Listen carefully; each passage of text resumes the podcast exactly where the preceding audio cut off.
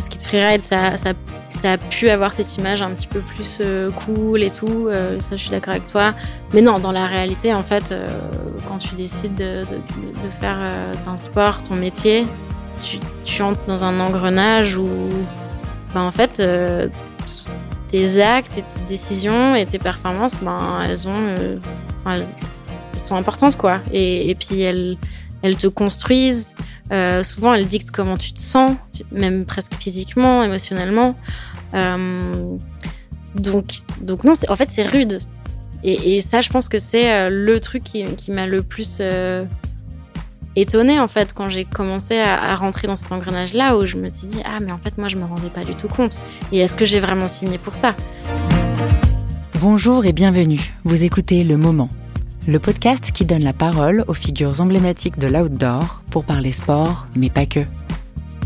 Venez découvrir les récits d'alpinistes, d'explorateurs, de surfeurs, de coureurs, de tous ces passionnés de sport en pleine nature, nous partageant les moments qui ont défini leur parcours, leur passion, leur vie telle qu'elle est aujourd'hui. Je suis Mathilde Lenné, cofondatrice de l'agence Hold Up. Passionnée d'outdoor, de rencontres et de discussions, j'ai eu envie de rentrer dans la tête de ces humains un peu hors normes, de prendre leurs exploits comme point de départ et de chercher avec eux un bout de réponse à leur pourquoi.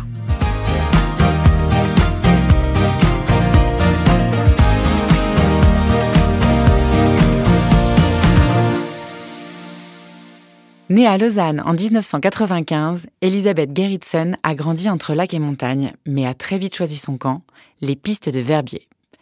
Et contrairement à la légende décrivant les Suisses comme un peu lents, depuis toute petite, Ellie est à fond et a besoin de défis et de challenges pour avancer.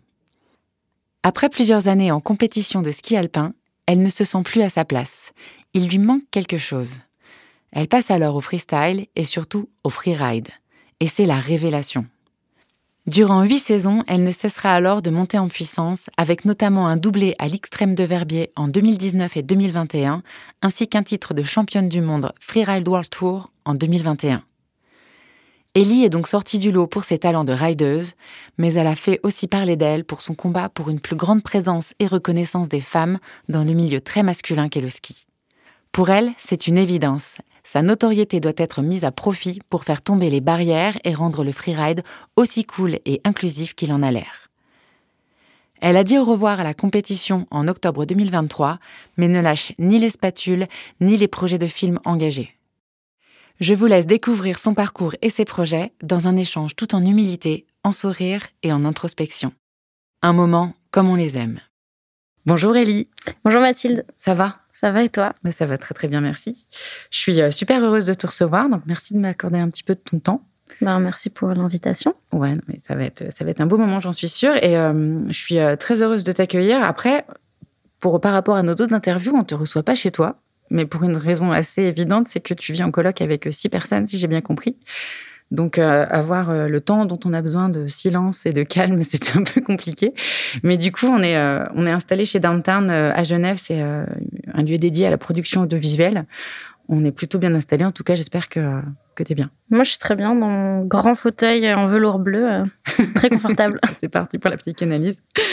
Bon, en tout cas, le, le deal du podcast, comme je te l'avais expliqué, c'est donc de rencontrer des athlètes ou en tout cas des personnalités fortes de l'outdoor au sens large.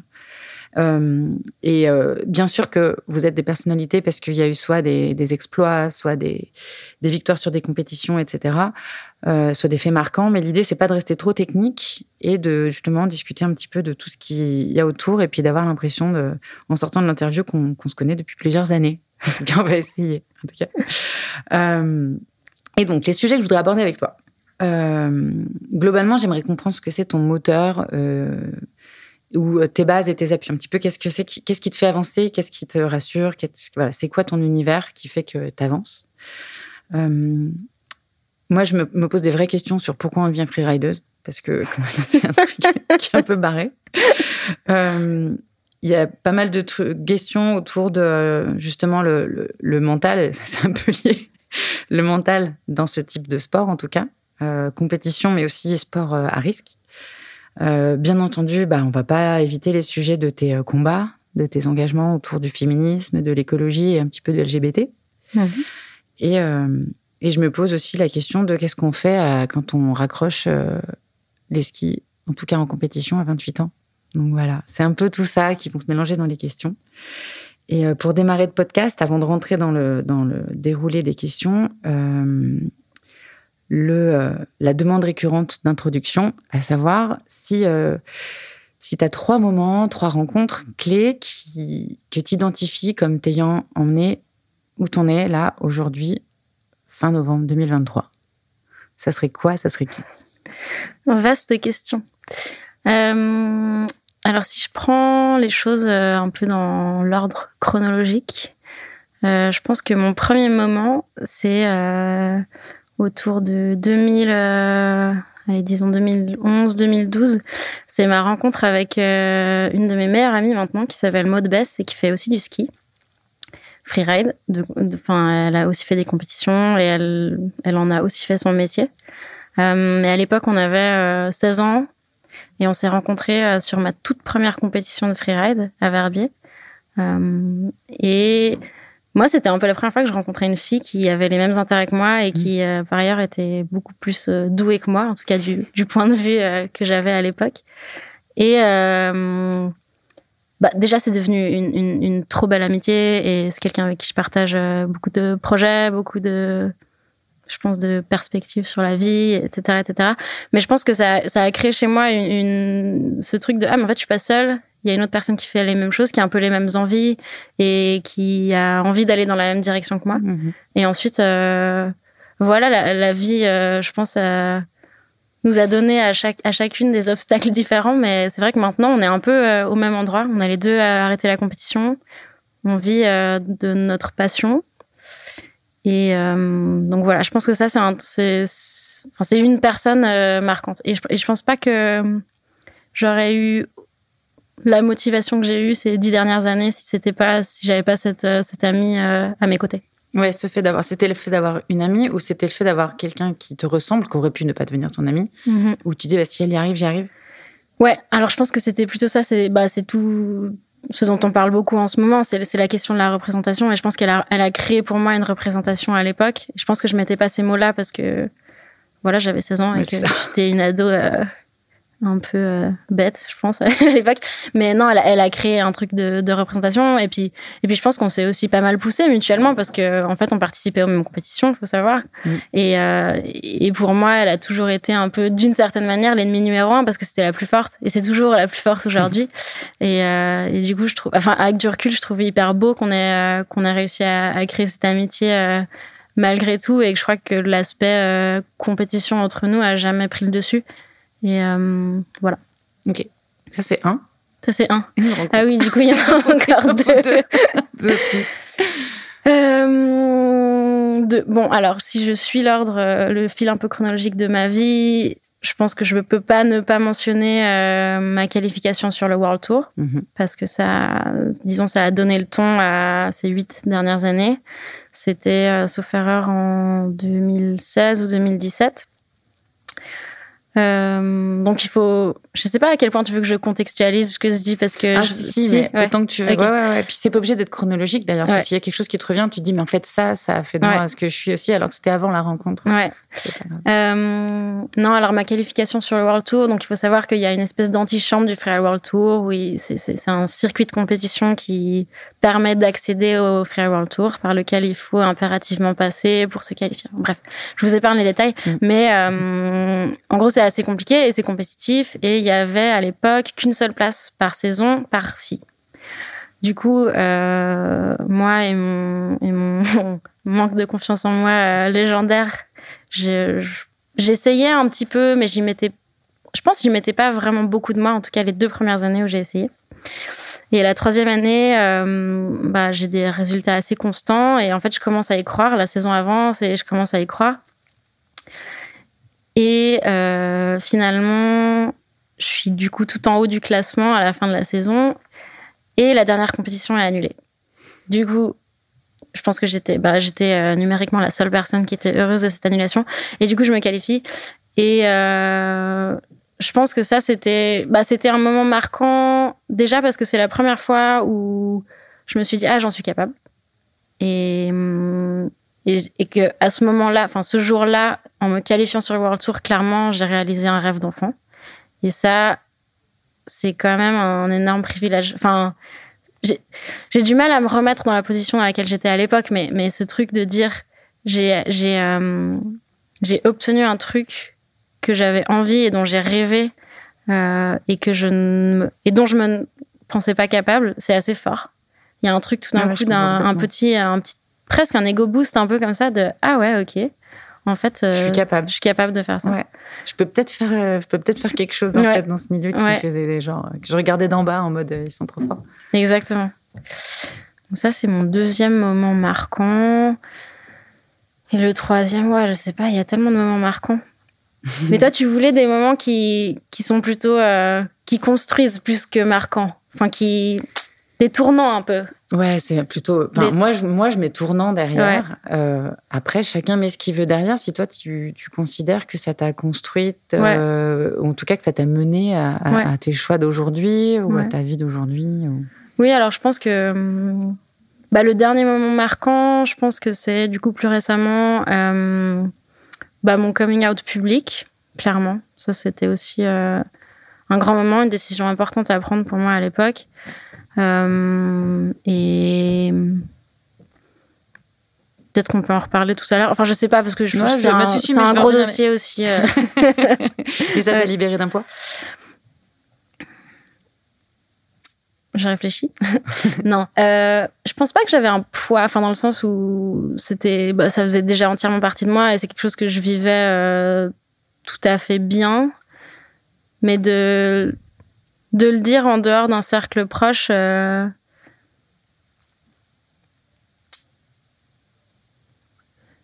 j'ai du mal avec le terme poids parce que j'ai l'impression que c'est péjoratif et j'ai l'impression que du coup je recrée tout, je recrée euh, toujours cette narration euh, ultra négative autour de, des questions LGBT que dont moi j'ai souffert parce que j'ai l'impression que c'était toujours un truc un peu qu'il faut porter. Peut-être plus une libération, en tout cas le fait de pouvoir dire ça c'est plus un sujet en fait. Bah, en je même, même Libération, je suis pas sûre, mais disons en tout cas que ça a marqué un moment où, où j'avais l'impression que euh, dans le, le, monde du ski, qui était seulement une partie de ma vie et qui était vraiment très scindée de, de, de ma vie euh, perso, euh, tout d'un coup, dans le personnage public que j'étais, je, je, montrais une partie importante de ma vie perso. Et du coup, c'était un peu, disons, la j'ai un peu supprimé la barrière qu'il y avait entre les deux. Et c'est plutôt ça qui m'a mhm. qui m'a fait du bien. Euh, et peut-être que c'est une libération, mais de nouveau, j'adore les mots et j'aime bien trouver les bons mots. Et celui-là, il me convient pas parfaitement, mais, mais je pense que non, mais c'est vrai, c'est il est assez une barrière que toi t'avais mis ou peut-être que même la, enfin, tout avait fait, tout était mis en place pour qu'il y ait cette barrière mhm. et que tu t'interdises entre guillemets de mélanger les deux, c'est-à-dire que c'était cool et c'est pas un sujet d'un côté, de l'autre, on n'en parle pas. Mhm. Bah si, faut que mhm. ça tombe parce qu'il faut que tu sois toi-même en fait aussi dans ton métier. absolument. Ok. Bon alors on va rembobiner. non mais hyper rapidement parce qu'on va pas refaire, euh, on va pas refaire toute ta petite enfance. Mais moi j'aimerais savoir ce que tu gardes de tes souvenirs d'enfance parce que je crois que tu as commencé à skier assez tôt. Mhm. Mais euh, qu'est-ce que tu regardes de cette enfance qui a commencé à Lausanne, qui a continué euh, après, enfin un peu entre Lausanne et Verbier, j'ai l'impression en permanence. Ouais. Qu'est-ce que tu gardes de, ton, de ton enfance, de comment tu as grandi dans ta famille, etc. Euh, bon, alors, euh, en préambule, je pense que j'ai une enfance euh, très heureuse et très privilégiée. Je pense que déjà, quand on peut commencer à skier à 3 ans, c'est que, c'est que on est plutôt bien doté de, ce côté-là. non, j'en garde. J'ai des bons souvenirs de mon enfance. Mais je me, je, me souviens aussi d'avoir été beaucoup euh, à l'intérieur de ma tête et mhm. de m'être sentie euh, assez souvent en décalage avec peut-être les autres enfants. Euh, je pense que j'étais très curieuse du fonctionnement du monde et de la société et que en fait quand on a 4 5 6 ans on n'a pas forcément les outils pour comprendre le BEBA de la sociologie par exemple et, et, du coup je, je, me rappelle je me rappelle d'avoir été beaucoup interloqué en fait par euh, ce qui m'entourait et aussi interloqué par euh, moi, mes émotions et tout. Et, et, du coup, je crois que pour moi, ça a été vraiment, enfin, le fait de grandir, ça a été vraiment une joie dans le sens où d'année en année, j'ai pu un peu intégrer ce qui m'entourait et j'avais l'impression que, enfin, psychologiquement, tu avançais plus vite qu'en termes d'âge physique. Et ouais, il, y avait, il y avait quelque chose de, cet ordre-là. et bon, bah oui, et par ailleurs, le ski, je pense, a, a déjà à cet âge-là était un exutoire pour tout ça parce que j'ai, comme tu l'as dit, j'ai commencé à skier très jeune et, très jeune j'étais vraiment euh, ben, avide de, sensations fortes euh, et, très vite ça a pris un, rôle ultra important dans ma vie. Enfin le, ski, le sport de manière générale, j'ai fait, j'ai pratiqué d'autres sports aussi, mais euh, mais c'était déjà un exutoire et ça allait rester en fait tout au long de ma vie. Ok. Et t'as un frère, hein, c'est ça? J'ai un grand frère, ouais. Ok qui a un peu le même genre de caractère ou rien à voir? Rien à voir. c'est vraiment euh, c'est euh, miroir inversé quoi, mon frère. Euh, il s'intéresse pas particulièrement euh, au sport. il est, il est beaucoup derrière des écrans. il habite pas proche des montagnes. je l'aime, je l'aime beaucoup, mais non, on n'a vraiment pas du tout, du tout pris les mêmes choix dans la vie. Ok. Mais il, te, il, a été derrière toi dans les tiens, quand même? Oui, un peu de loin, mais je pense que mutuellement, on s'est suivi de loin et, je pense que la bonne manière de résumer, c'est de dire que aussi on s'aime aussi de loin un petit peu. Ouais. J'ai trois frères. on n'est pas tous pareils non plus. Et c'est compliqué d'être pareil et de, de, rester tout le temps collé. C'est pas systématique en tout cas. Ok. Et euh, même si j'ai un bout de réponse, hein, mais je te pose la question, euh, comment tu tombes dans le ski de compétition? Parce que tu aurais pu commencer le ski à 3 ans, et puis juste faire du ski et puis kiffer, quoi. Mhm. Euh, alors, pour rebondir sur ce que tu viens de dire, effectivement, j'aurais, j'aurais tout à fait pu, et peut-être que, peut-être que ça, j'aurais dû, genre, je sais pas. Mais euh, euh, je, pense que moi, je peux rattacher ça à, mon besoin depuis toute petite d'être stimulée. Enfin, mhm. vraiment, j'ai, ultra besoin d'être stimulée tout le temps. Et, de par là, être aussi, de, de me lancer des défis, enfin, ce genre de trucs. Et, mais je pense comme beaucoup d'athlètes professionnels par ailleurs. Et la compétition, c'est une manière de stimuler parce qu'en fait, tu es obligé de es obligé de, de t'entraîner, tu es obligé de, de t'aligner sur euh, tes, tes co-compétitrices. Donc, euh, je pense que c'est c'est surtout ça qui m'a amené à la compétition. Enfin, j'ai commencé le ski, après j'ai fait pas mal de ski alpin, j'ai fait des compétitions de ski alpin aussi, j'étais pas particulièrement douée. Ensuite, je suis tombée dans le freeride. Et puis quand j'ai vu que c'était aussi une possibilité de le faire en compétition, c'est vrai que ça m'a ça m'a direct euh, attiré. Euh, Donc le pour défi, ces raisons. Ouais, le moteur et la, compétition, enfin le, défi quoi, d'être avoir, mm stimulé d'avoir un objectif, parce que sinon, euh, sinon tu t'intéresses pas. Ok. Et donc, tu es né et tu as grandi à Lausanne, si je ne m'abuse, mhm. un petit peu entre Lausanne et Verbier. Tu t'es installé à Verbier. Bah, là, tu es encore à moitié à Verbier ou pas? Oui, alors je, je vis euh, une, je mène une vie où je suis beaucoup dans le train. je vis dans le train. Ouais, je vis un peu dans le train. Non, je suis entre Verbier et Genève parce que je, je finis mes études de droit ici et, et ben euh, à Verbier, je, je skie quoi. Ouais, c'est ça.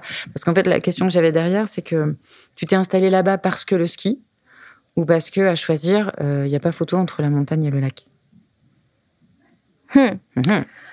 Non, parce que le ski. Enfin, c'est la, la station, enfin, c'est un peu la station de mon enfance où mes, mes parents m'ont appris à skier là-bas. Et puis, euh, c'était assez logique. Moi, j'ai aussi j'ai créé beaucoup de liens là-bas. Enfin, toute, disons, l'historicité de, de mon rapport au ski, elle, se mhm. place à Verbier, quoi, clairement. Mais t'es quand même plus un, un, animal de montagne ou un animal aquatique? Je suis un animal euh, amphibien. Ok.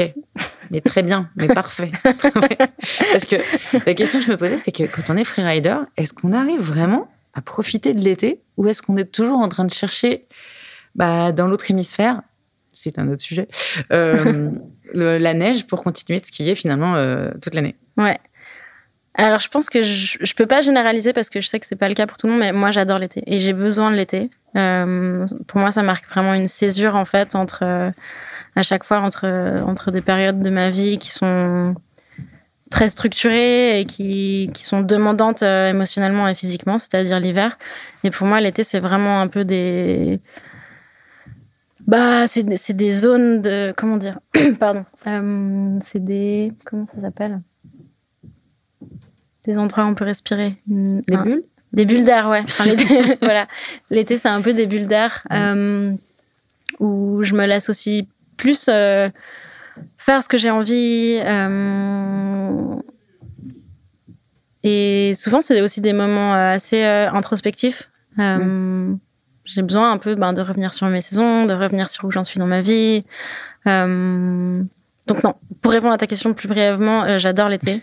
Euh, J'aime beaucoup avoir chaud. Et puis par ailleurs, euh, je fais aussi plein de trucs en été, euh, enfin de la grimpe, du vélo, euh, de l'alpi. donc ouais, j'aime trop. Donc j'étais dans le cliché à mort. Ouais, de ouf. De ouf. Mais en fait, le- je pense que le, le cliché, il prend pas source n'importe où, dans le sens où moi j'ai beaucoup d'amis qui ont ce rapport-là à l'été. Mais mais c'est pas pas le mien. Ok. Et tu en parlais déjà tout à l'heure, tu bascules donc du ski alpin au freeride. Moi, ce que j'en ai retenu, c'est que tu l'as fait parce que tu n'étais pas la meilleure en, ski de compétition alpin.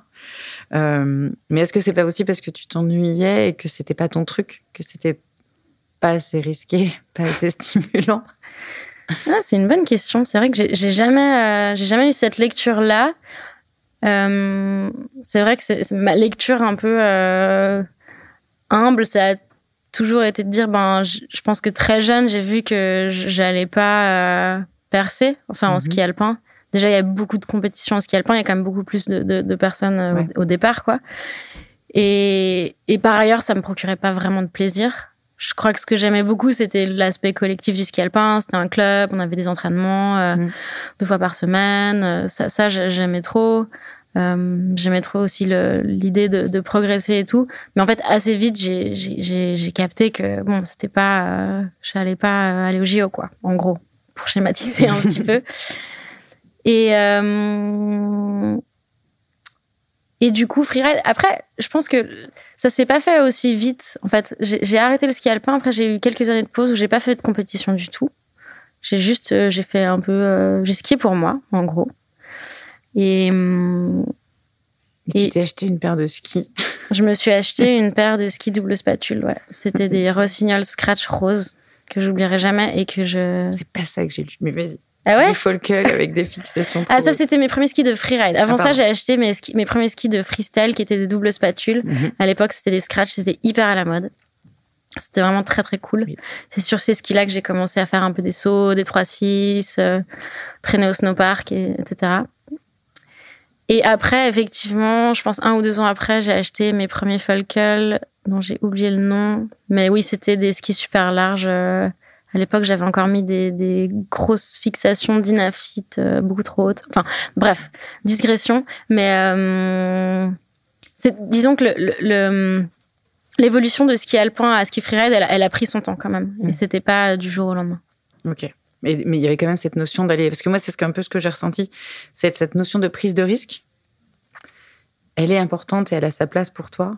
Euh, pas, dans la, pas dans le sens euh, prise de risque, genre je prends des risques inconsidérés, mais le petit ingrédient qui fait que, que, ça, que ça vibre à l'intérieur et que ça te procure justement euh, un kiff que, Mhm. que, euh, tu as mentionné toi-même, Mhm. que tu n'avais plus au bout d'un moment en compétition ski alpin. C'est important cette notion-là? Oui, absolument. Et je pense qu'on en revient à, la notion de stimulation parce que, en fait, prendre des risques, c'est une des choses, selon moi, les plus stimulantes. Et, évidemment, euh, moi, je, pour- on- il faudrait faire un podcast entier sur le rapport au risque, mais, mais en tout cas, à ce moment-là de, de, de ma vie et de mon évolution, quand j'ai commencé le freeride, c'était. euh, c'est un truc qui m'a fait beaucoup de bien aussi pour. euh, c'est aussi une manière de se réapproprier son corps déjà, parce qu'on skie avec son corps, une manière de se réapproprier euh, bah, son rapport au risque simplement, et puis de, de, se, de se faire confiance. Et puis en fait, ça, ça coïncide un petit peu avec moi, le- la- l'adolescence, la, partie un peu plus, plus compliquée de l'adolescence, et je pense que c'était euh, une manière de d'être bien, je pense aussi avec, avec, avec moi-même, quand euh, généralement c'est pas trop la joie, quoi, l'adolescence. Bah, Tu te questionnes sur plein de choses. Il y a tout qui change. Voilà, il y a tout qui change. Et ça, c'est vrai que c'était, c'était un peu mon socle constant, le, le- le ski. Ok, c'était ouais. c'était ton Je parlais tout à l'heure de tes bases, en fait, justement. Mhm. C'est ce qui te rassure Mhm. et ce qui t'ancre. en Mhm. fait. Ok, mais c'est. C'est intéressant que tu, tu pointes ça. Et euh, t'en parlais aussi tout à l'heure, as donc euh, t'as une confiance en toi de, de malade. Tu es, plutôt, t'es plutôt humble et discrète.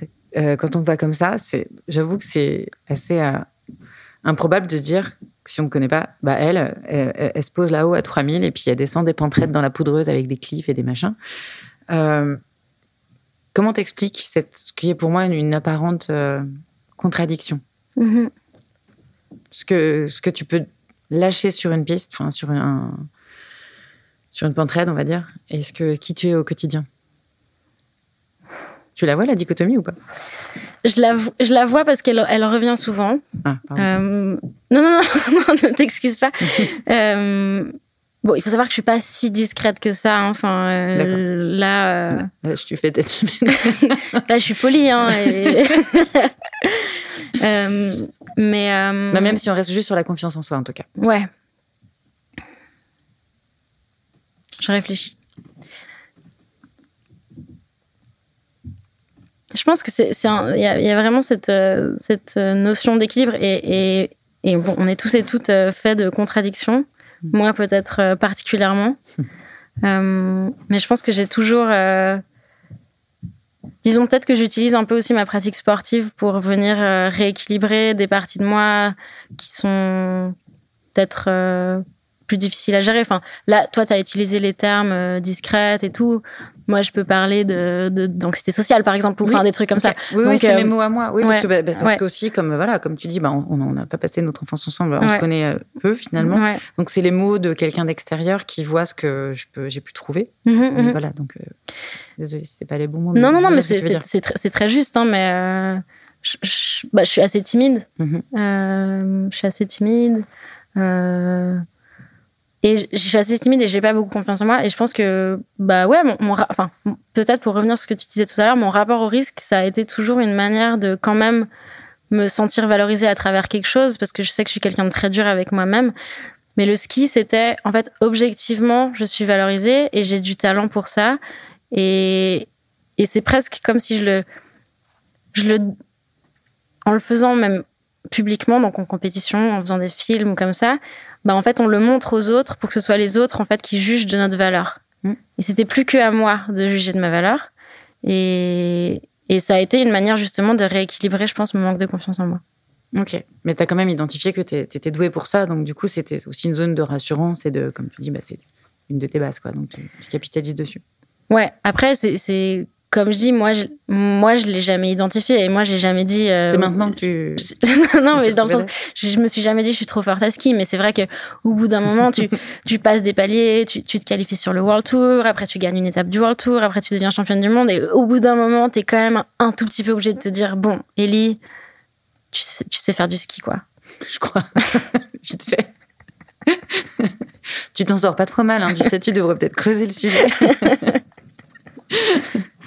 Mais donc, en parallèle de ça, tu n'as jamais lâché tes études, mhm. ce que tu aurais pu faire parce que tu n'arrêtes pas d'en parler comme étant ton métier. Donc, ça mhm. veut dire que tu avais un métier et, des, et, même un statut d'étudiant en parallèle. Mhm. Euh, mais du coup, je pense que ma, question, il faut que je la reformule parce que je n'avais pas conscience que pour toi, ça, tu considérais que c'était un métier. Du coup, je me suis dit, si elle garde ses études, c'est qu'on ne peut pas vivre du freeride sur le long terme ou qu'elle ne peut pas en vivre tout court, même si ça donne cette impression-là.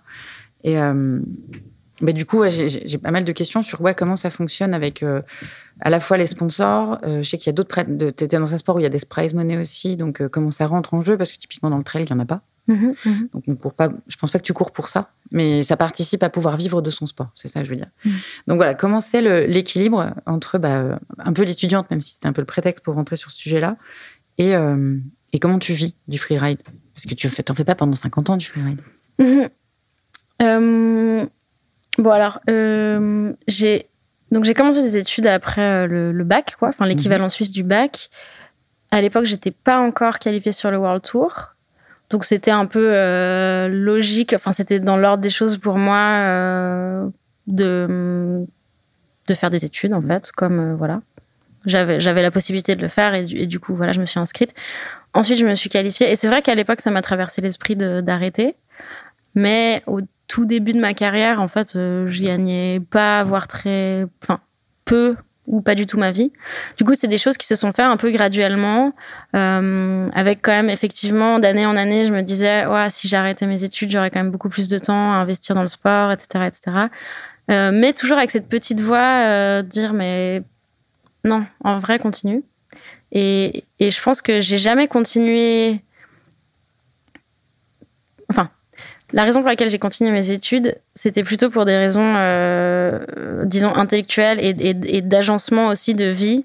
Euh, pour moi, ça a toujours été ultra rassurant d'avoir deux choses ultra distinctes qui structurent ma vie.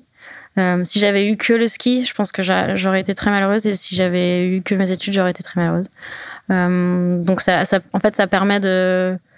En fait, ça permet aussi d'alléger un petit peu l'importance que tu donnes à chacun, chacune de ces choses. Parce que j'avais toujours un espèce de backup. Et, euh, et je pense que je serais pas, enfin, j'aurais pas fait les choses que j'ai fait et, si, si j'avais pas eu ces, ces, deux, ces deux pôles, en fait, euh, de ma vie. Ok. Et, du coup, euh, par rapport à tes sponsors et comment tu fonctionnes, tu disais qu'au début c'était compliqué, que tu gagnais pas ta vie. À quel moment tu gagnes ta vie? Quand tu gagnes ton premier verbier ou avant? Alors, la, la, première fois où je gagne verbier, euh, c'est suite à ça. Suite à ça, je, gagne bien ma vie. Enfin, euh, après, euh, on gagne pas des millions, hein, je vais pas le cacher. mais disons, tous mes frais de, vie sont, couverts à partir de ce moment-là. Avant ça, c'était plutôt de l'argent de poche. Je travaillais encore à côté, les étés, etc. etc. Et, clairement, la victoire à Verbier, là, elle, change le paradigme totalement en termes financiers pour moi. Ok, complètement. Et tu as, as eu la chance de pouvoir les choisir ou euh, c'est-à-dire toi oui, toi non comment, ça s'est fait? Oui. Euh, bon alors euh, ça, dépend en fait parce que par exemple bah, on peut parler de sponsor dans ce podcast Bien sûr, mon sponsor Faction, c'est vraiment mon sponsor historique. Mhm. la marque a été fondée à Verbier et on a eu comme ça une, gradation du lien qui nous a, qui nous a tenus ensemble tout au long de, ma carrière. Mais euh, ça a commencé jeune. Hein. J'avais, je pense, ça a commencé par euh, à 17 ans, euh, on m'a fait 25% sur une paire de skis, un truc comme ça. Et puis d'année après l'année d'après, peut-être qu'ils étaient gratuits. Puis après, on a signé des contrats et tout. Et donc ça, c'est ça, disons pour moi, c'est un peu la meilleure histoire et c'est un peu mhm. la success story d'un partenariat avec une marque. Et puis pour Peak Performance, bah, sauf erreur, c'est eux qui sont venus me chercher je crois que je sais plus, j'ai un agent et il saurait vous dire comment ça se passe. Mais euh, mais oui, ils sont venus me chercher. Euh, je sais pas, je pense qu'ils avaient besoin d'une fille à ce moment-là dans leur équipe et puis ils ont pensé à moi. Et puis voilà. Ils avaient besoin d'une fille dans leur équipe, c'est intéressant. bah, c'est souvent ça, hein, quand on est une freerideuse, ouais. Ah, ok, d'accord. Du coup, je enchaîne sur les prize money ou pas? Ouais, vas-y. non, mais ben, je savais pas trop le positionner parce que c'est à la fois un peu dans tes combats. Mm-hmm. Mais je trouvais ça intéressant aussi de rentrer là-dedans comme, euh, comme, euh, comme point sur, justement sur le fait qu'on vit de son sport en fait et qu'être athlète, ça reste un. Faut, faut que ça puisse être un métier à un moment donné quand on vous demande d'être aussi performant.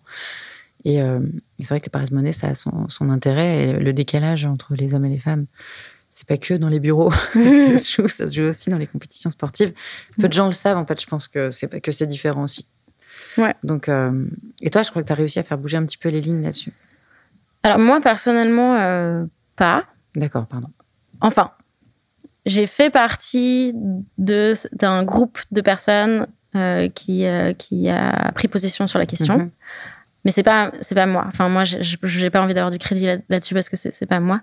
mais effectivement du coup jusqu'en 2020 il y avait des prize money différents entre les hommes et les femmes. 2020, ça a changé. Donc maintenant, c'est euh, prize money qui sont égaux pour tout le monde. Euh, mais la, grande personne accréditée euh, pour ça, c'est la snowboardeuse Anne-Fleur Marxer, qui elle a beaucoup milité pour la question. Et, et je pense que c'est grâce à elle, en fait. Ouais, c'est plutôt une bonne chose. bah oui, enfin, c'est clair. En plus, 2020, ça paraît un peu tard, quoi.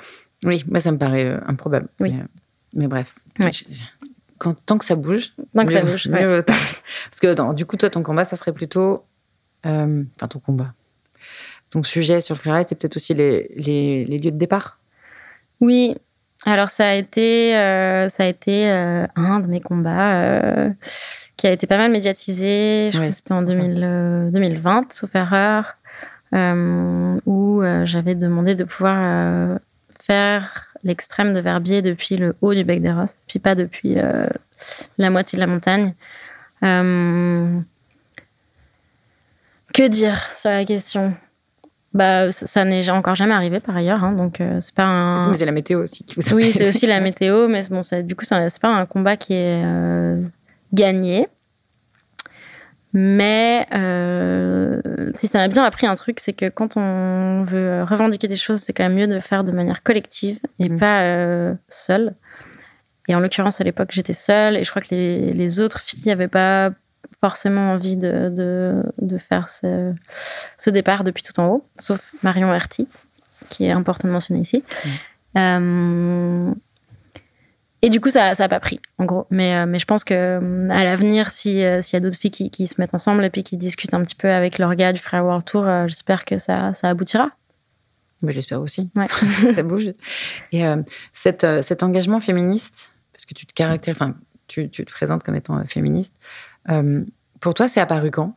Chez toi? Quand, comment, pourquoi? Ouais, c'est une bonne question. Euh, déjà, je suis une femme, ce qui globalement aide beaucoup à devenir féministe, je pense. euh, alors, je, je, pense pas que j'ai mis le terme féministe euh, particulièrement jeune, mais mais j'ai toujours euh, détesté les injustices. Enfin, c'est toutes les anecdotes drôles de mes parents, elles sont liées à, à moi et mon positionnement sur sur les injustices.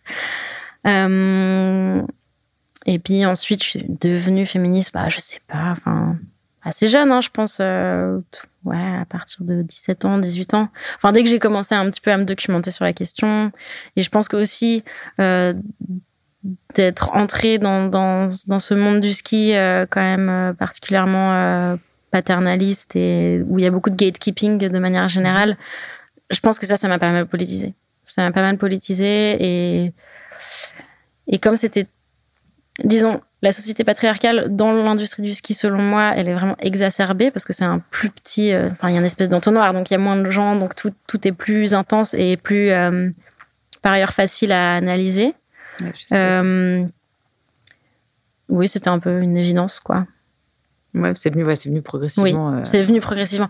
Et, et je pense que là, peut-être, c'est important de mentionner que, bah, effectivement, comme je faisais aussi des études, enfin il y a beaucoup de choses qui se passent dans les milieux académiques. Des études de droit. Des études de droit, ouais, en plus. Donc, euh, j'ai eu, disons, j'ai eu accès à, pas mal de, de, de ressources et, et j'ai fait partie de, de, collectifs et de trucs comme ça. Donc, euh, oui, c'est très vite devenu une évidence, ouais. Ok. Et euh, il y a encore du taf? De ce que j'entends, de toute façon, je le sens dans, les dans ton visage aussi, qu'il y a encore du boulot. C'est quoi les grosses lignes à faire bouger pour toi?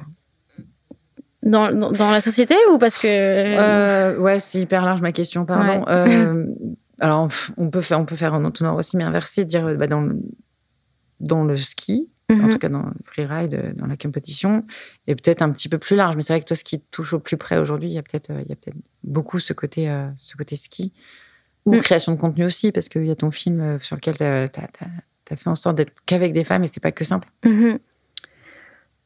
Euh, elle est toujours un petit peu compliquée, cette, cette, euh, je trouve, cette question de qu'est-ce qui reste à faire. Parce que, qu'est-ce que tu as envie de faire? Ouais.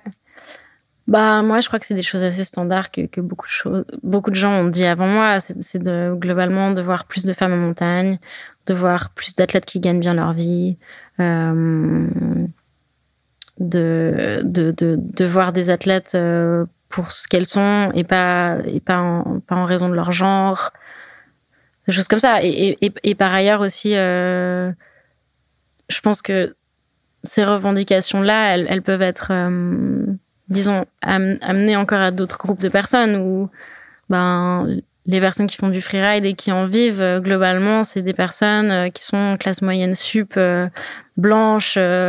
voilà, donc, donc je pense que de manière générale, il y a quand même beaucoup de, de, de questions à se poser sur en fait, qui a accès à la montagne. Et je parle même pas que du ski, mais en fait qui a accès à, à la bah, nature presque, en fait, oui, à la hauteur. Oui, oui, non, mais l'accessibilité et l'ouverture à, j'ai le mot qui vient pas du tout, mais c'est pas très grave, bah, aux différentes religions, euh, ethnies et tout ça, mhm, dans mhm. l'outdoor au sens large. Mhm. C'est quand on est dedans, on s'en rend pas compte. Quand on fait un pas de côté, on se rend compte que c'est très, en effet, euh, classe sup. Euh, type caucasien, quoi. Exactement. Donc, euh, mais les lignes sont en train de bouger. Il y a des associations qui se mettent en place. Euh, et autour des femmes et l'inclusivité, merci, le mot me revient, et autour de justement l'inclusivité euh, sur, à plein d'égards. Et parce qu'il y a aussi le côté. il y a aussi même un tout petit peu le handicap.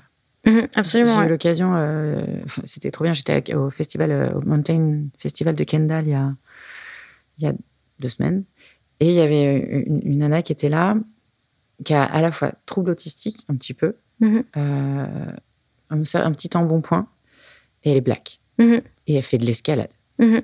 Elle nous a dit c'est c'est génial parce que je me prends des questions quand je descends de ma voix. C'est toujours c'est ah mais vous êtes de quelle origine? ou ah mais vous faites de l'escalade? Non non j'étais en train d'acheter euh, du terrain et mon truc sur euh, la surprise de, de ce renvoi de c'est bizarre que tu sois là. Mhm. Mhm. Euh, et, aussi ce côté euh, par rapport au trouble autistique où ça la, ça la canalise un peu ce que tu disais aussi. Donc finalement, c'est un peu tout le monde. Mhm. Mais c'est vrai que ça, reste des, des, sujets dont on, si on n'est pas concerné, on a l'impression que, on peut avoir l'impression que pourquoi c'est un sujet? Parce que si ça nous dérange pas, bah ouais, on veut bien que d'autres viennent à la montagne. Sauf qu'en fait, si on fait rien pour que les gens viennent et pour que les gens aient des gens qui se reconnaissent, on le disait en, tout à l'heure. Si t'as pas quelqu'un qui te ressemble bah, tu viens pas parce que tu te dis que c'est pas ton monde. Mhm. Donc, euh, Absolument. T'as rentré dans une salle d'escalade aujourd'hui, euh, ils sont tous secs comme ça. Mhm. bah, si, mais c'est vrai, si on n'est pas très sûr de soi, qu'on est un peu dans bon point, on peut se dire que bah, on va jamais faire sa place parce qu'on sera jamais aussi sec qu'eux. Mhm. Plein de choses comme ça qui sont, euh, qui sont, qui sont pas faciles à percevoir quand on, quand en fait on ressemble à ces gens-là et qu'on se pose pas cette question. je digresse un peu, c'est moi qui prends la parole. non, c'est très bien. mais voilà, mais bref, du coup, je trouve que c'est important de, des fois de s'auto coller une étiquette, de dire regarde ce que je suis et je fais pareil que toi pour faire parler du sujet, même si ça agace ceux pour qui c'en est pas un. Mais justement, transition, euh, tu parlais donc dans, tes trois moments en introduction de ton coming out.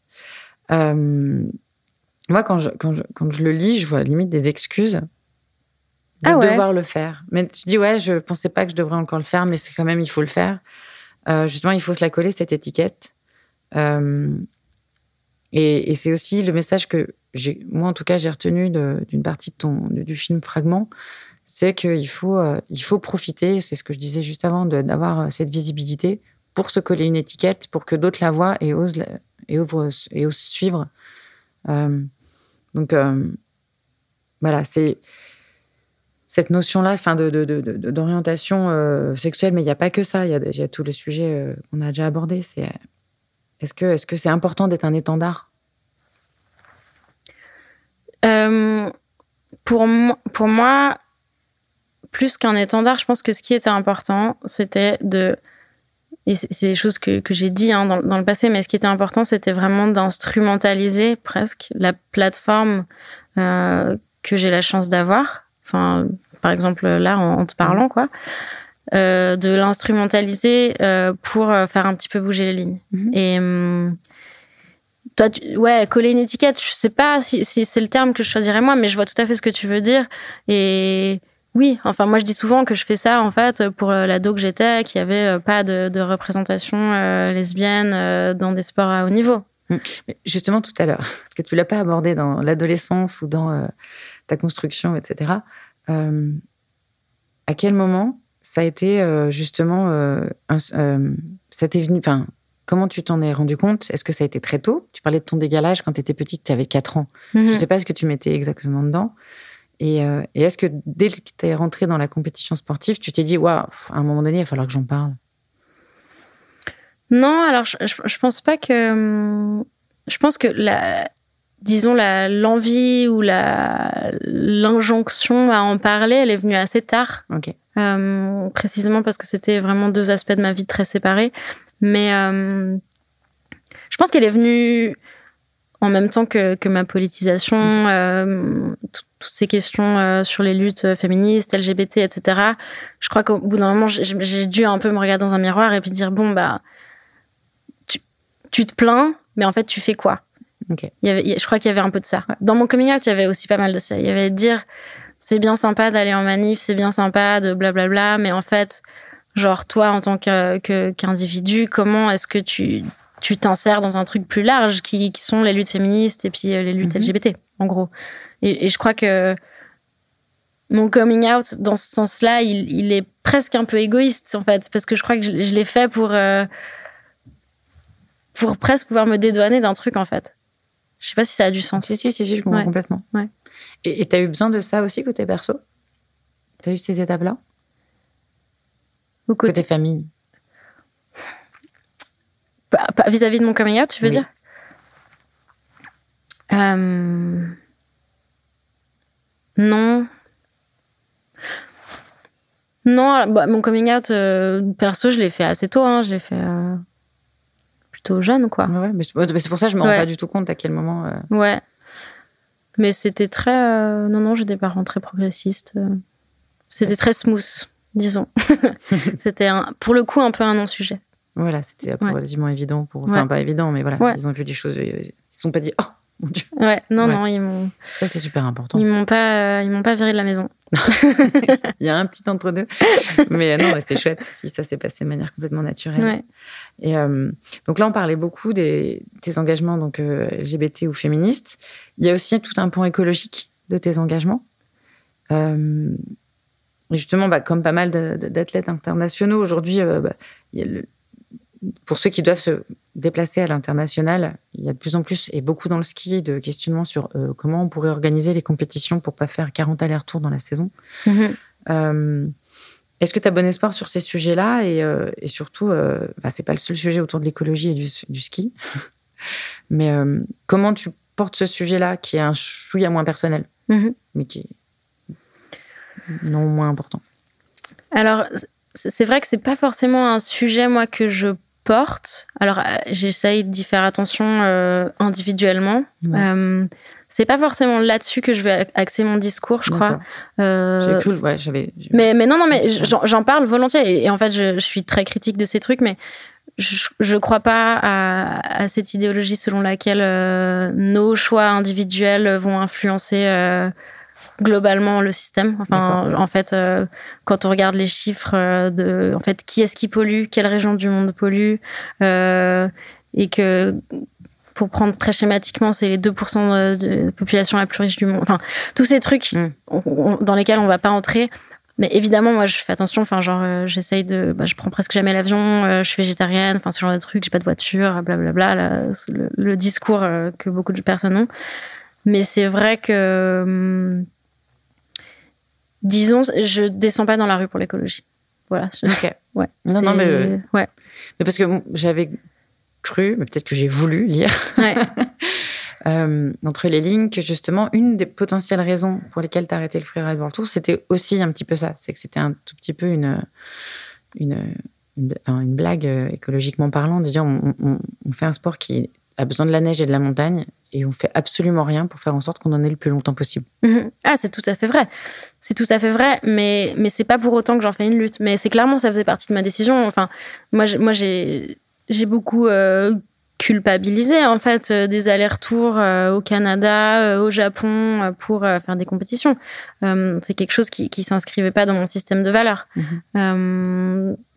mais voilà, de nouveau, je pense que ce truc de culpabilité individuelle, en fait, il sert à rien. Il tétanise les gens et c'est pas ça qui fait changer. En fait, on a besoin d'un changement de système, de structure, mais euh, de, disons, les, les injonctions euh, un peu euh, moralisatrices à, je sais pas moi, trier ses déchets et puis prendre moins l'avion je suis pas sûre que ce soit ça qui va faire une différence à l'avenir. Non. Mhm. Et c'est pour ça que, que c'est une lutte avec laquelle j'ai. Oui, ça, commence par là pour moi. Si t'as pas ce réflexe, enfin si t'as pas ces réflexes-là, ouais, c'est que tu t'en fous complètement.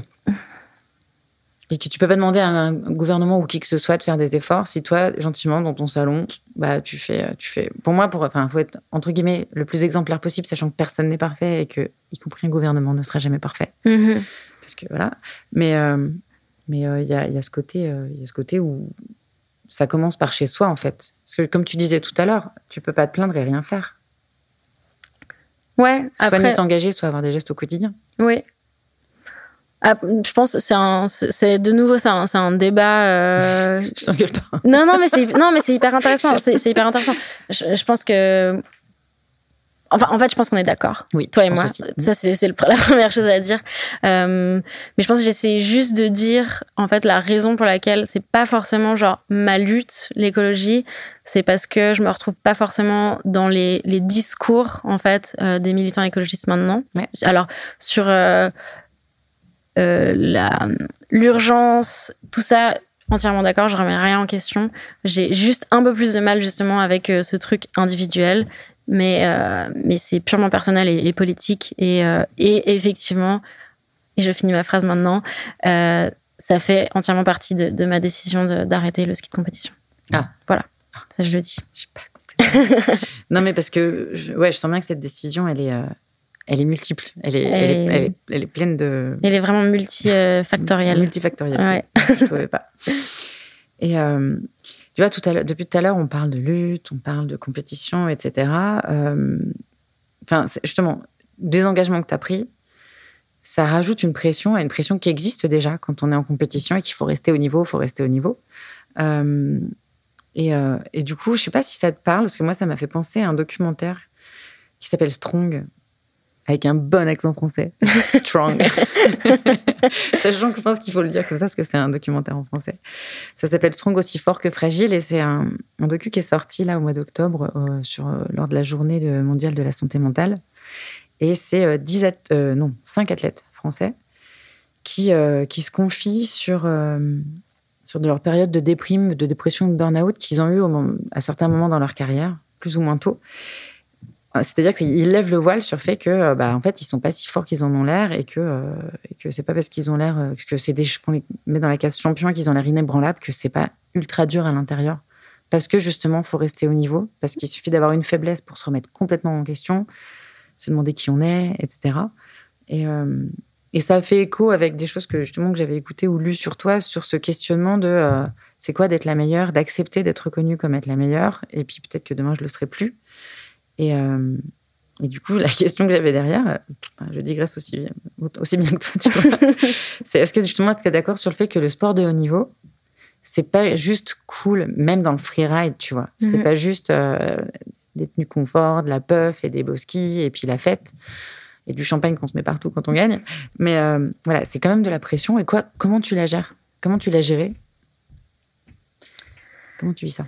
C'est clair. Euh, euh, effectivement, bah, le, ski de freeride, ça, a pu avoir cette image un petit peu plus cool et tout. ça, je suis d'accord avec toi.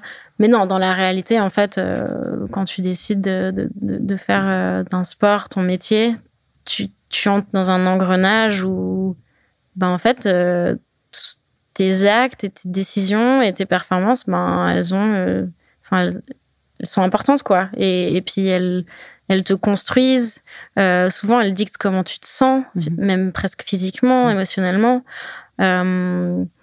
donc, donc non, en fait, c'est rude. Et, et, ça, je pense que c'est le truc qui, qui m'a le plus étonnée en fait quand j'ai commencé à, rentrer dans cet engrenage-là où je me suis dit ah mais en fait moi je me rendais pas du tout compte et est-ce que j'ai vraiment signé pour ça?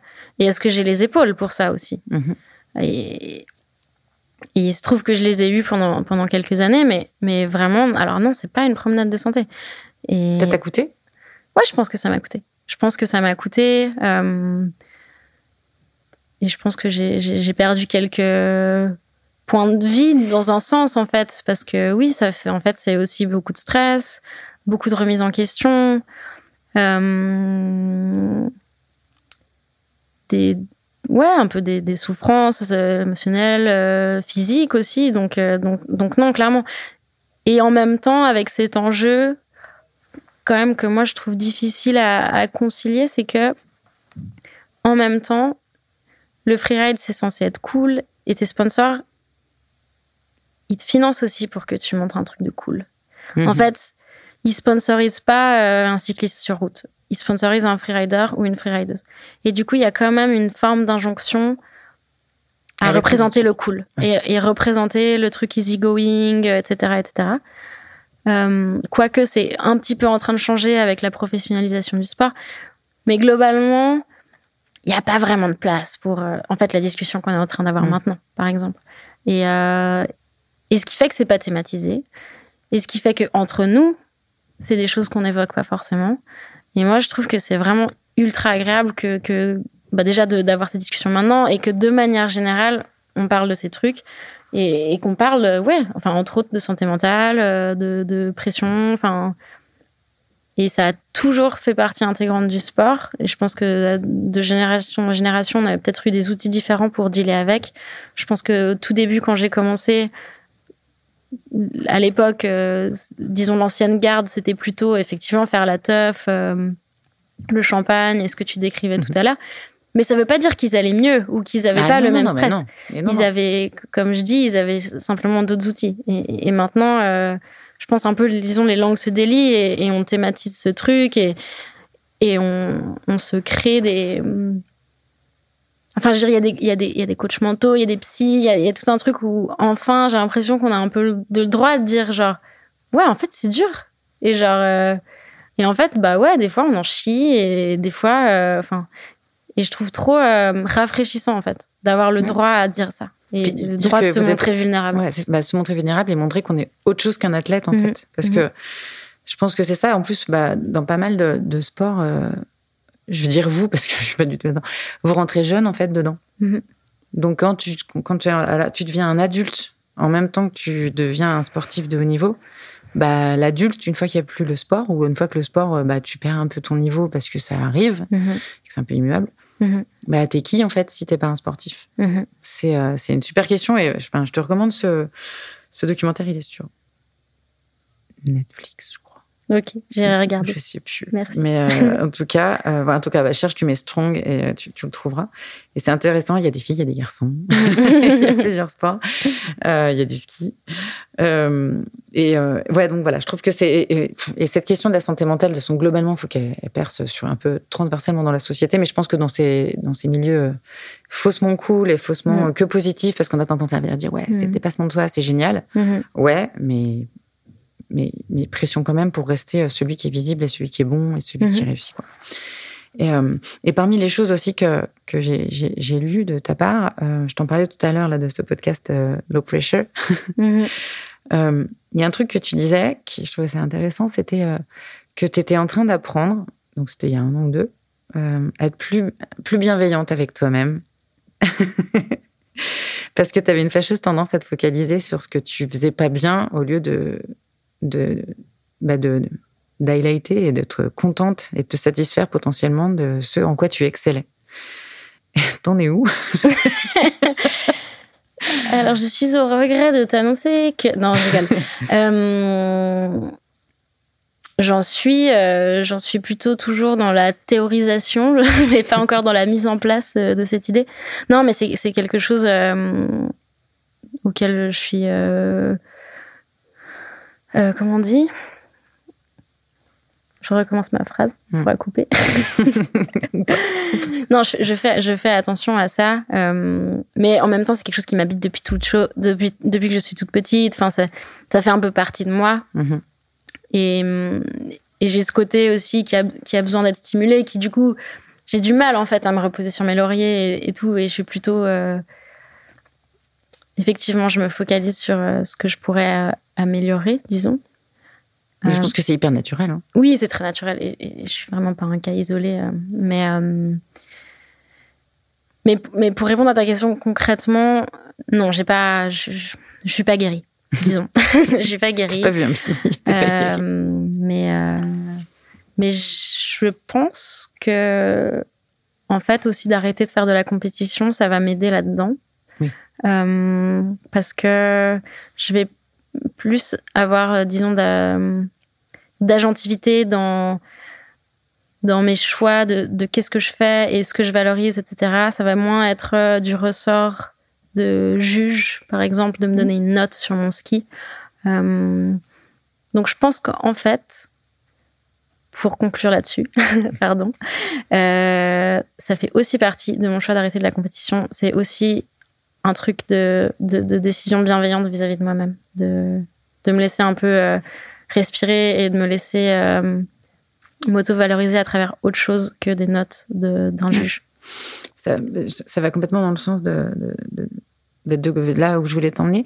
Parce que, autre question de, référence, est-ce que ça te parle, euh, quelqu'un que. Enfin, est-ce que le Thomas Dansembourg, ça te dit quelque chose? Ça ne me dit rien. Alors, c'est marrant parce que c'est un mec qui était avocat. Ok. et euh, qui est devenu psychologue mhm. et qui est un peu le ponte, il est belge, de la communication non violente. Et un de ses fils conducteurs et de la base de toute son, toutes ses formations, théories, etc., de son approche, c'est le constat que on est encore dans une société qui nous apprend à faire et pas à être. Mhm. Parce qu'on se dit que si on fait bien ci, si on fait bien le bon saut, la bonne ligne, ben on va nous valoriser positivement pour ce qu'on fait et on va nous aimer. Mhm. Et, euh, et qu'on mette complètement de côté ce qu'on est en fait. Et qu'on c'est un petit peu euh, contradictoire parce qu'un être humain, il a besoin d'être aimé pour ce qu'il est et pas juste sur ses actes ou sur ce qu'il fait. Et, euh, et du coup, euh, ce que tu dis, enfin, il me semble qu'on on- on allait un peu dans cette direction-là, c'est-à-dire qu'est-ce que je faisais à une époque pour être aimé et en fait, bah, bah non, je vais arrêter, j'ai pas, j'ai plus besoin de ça pour exister et je vais prendre le temps d'être moi et de faire des choses, mais en tout cas de faire des choses qui, pour moi.